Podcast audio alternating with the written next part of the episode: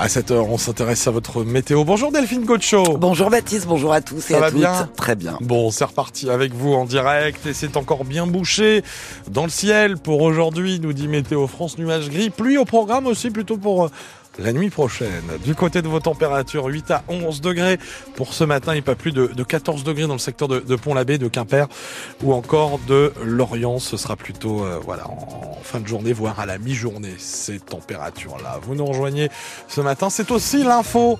Delphine, à 7 heures, on parle avec vous de cette affaire, affaire de trop pour Christian Troidec. Le maire de Carré, contrôlé euh, en état d'ivresse après avoir eu un accident de voiture jeudi dernier, il revenait d'un repas avec une collègue. Un verre de trop avait-il plaidé auprès de France Bleu Brésil. Plus d'un gramme par litre de sang, tout de même, c'est deux fois la limite autorisée. Après l'affaire du dîner organisé en plein Covid et l'enquête ouverte l'été dernier pour prise illégale d'intérêt et favoritisme, nous avons voulu savoir si ces administrés condamnaient son comportement, comme ses opposants municipaux ou le président de la région qui lui a retiré cette délégation. Eh bien, pas vraiment, Simon Chenot, à en croire ces Carésiens que vous avez rencontrés. Il faut vraiment chercher pour trouver quelqu'un de déçu. Bah, ça montre pas l'exemple, c'est c'est dommage, mais bon. Ce mais bon, c'est exactement ce que la plupart des gens rencontrés pensent.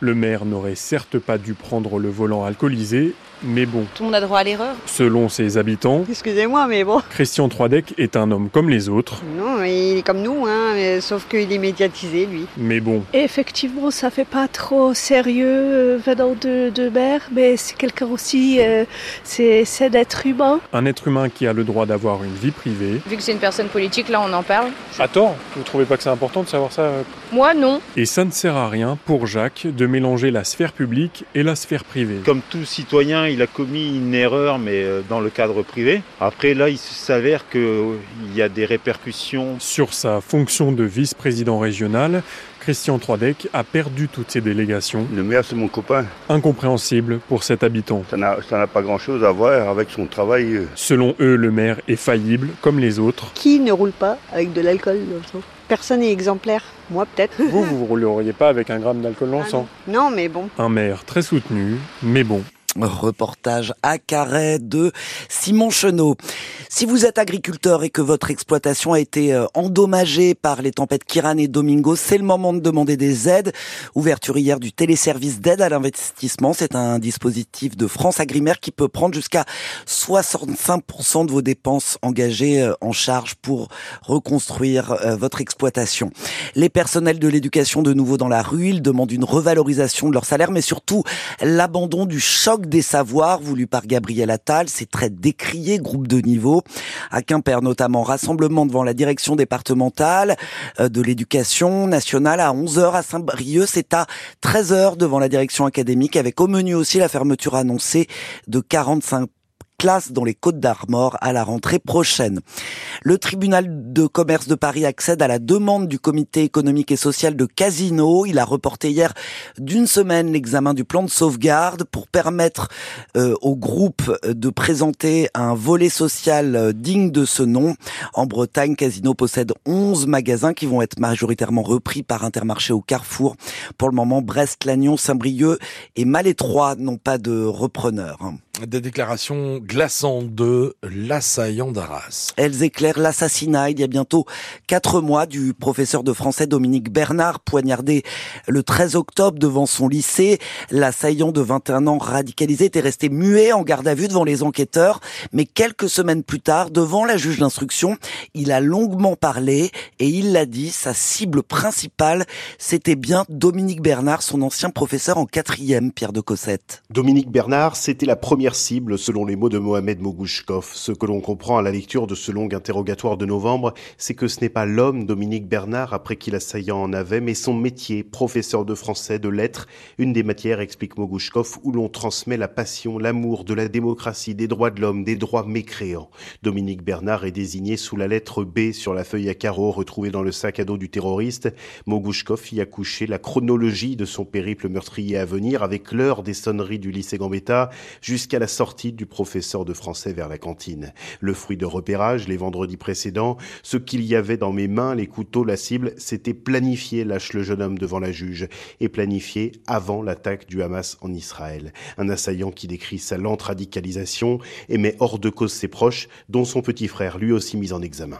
Les précisions de Pierre de Cossette.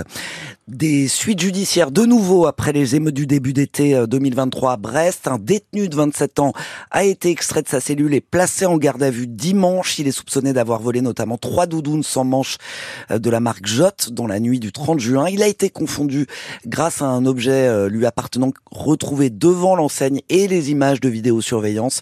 L'homme déjà condamné pour des faits similaires a reconnu le vol. Il sera jugé en juin prochain. Au Sénégal, l'élection présidentielle sera bien reportée au 15 décembre dans une atmosphère électrique. Les députés ont approuvé la nuit dernière le texte du président sortant Macky Sall, vécu comme un coup de force par de nombreux Sénégalais. Les députés de l'opposition qui étaient contre ont même été évacués manu militari par les gendarmes. Onde de choc aussi au Royaume-Uni après l'annonce hier soir par Buckingham du cancer du roi Charles. Le palais ne précise pas de quel type de cancer il souffre, indique qu'il va continuer à s'occuper des affaires d'État pendant son traitement, moins d'un an et demi après son accession au trône. Emmanuel Macron souhaite un prompt rétablissement au souverain de 75 ans. Joe Biden, le président américain, dit lui se faire du souci pour Charles III. Et puis la question qu'on se pose ce matin, Delphine, les footballeurs brestois vont-ils continuer sur, euh, sur leur lancée? Et eh oui, demain, déplacement sur la pelouse du PSG en huitième de finale de la Coupe de France. Dix jours après avoir euh, tenu tête déjà au leader parisien en Ligue 1, trois jours seulement après avoir euh, accroché Nice, deuxième du championnat, deux matchs nuls à la clé. Les Tisef pourront-ils refaire le coup de main soir au Parc des Princes? C'est la grande question, Nicolas Blanza. Alors sur le papier, les choses paraissent un peu plus délicates encore qu'il y a dix jours, avec plusieurs éléments très factuels. Deux jours de récupération en moins, d'abord pour les Brestois par rapport aux Parisiens. Quand le PSG était sur le terrain vendredi soir à Strasbourg, eh bien les Tisef l'étaient avant-hier en fin d'après-midi contre Nice. La préparation de la rencontre côté brestois se fait donc essentiellement en vidéo. Ajoutez à cela l'absence d'un joueur brestois majeur, Pierre Lesmelou, le thermomètre du jeu finistérien. Il est suspendu pour une accumulation de cartons jaunes. Et puis les Tisef sont aussi moins habitués à cette répétition des efforts par rapport aux Parisiens, a fortiori en enchaînant trois matchs face à des très gros calibres, d'autant que les joueurs de la capitale auront à n'en pas douter à cœur de montrer leur supériorité après s'être fait remonter de deux buts il y a dix jours, avec notamment un Mbappé muselé par la défense brestoise. Et puis le collectif parisien doit se reprendre. Il est décevant ces dernières semaines, il inquiète même à l'approche du huitième de finale aller de Ligue des Champions dans une semaine contre la Real Sociedad.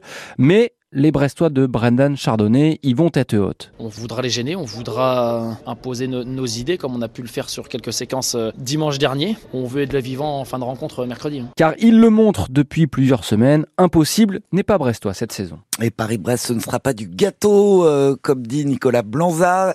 C'est donc demain soir à 21h10 en huitième de finale de la Coupe de France à vivre bien sûr en intégralité sur France Bleu Brésil avec Nicolas Blanza notamment. Le premier match des huitièmes c'est ce soir le Stade Rennais qui se déplace à Sochaux, euh, club de national, de division en dessous euh, de Rennes. Ce ne sont pour le moment, pardon, j'ai du mal à lire mon texte.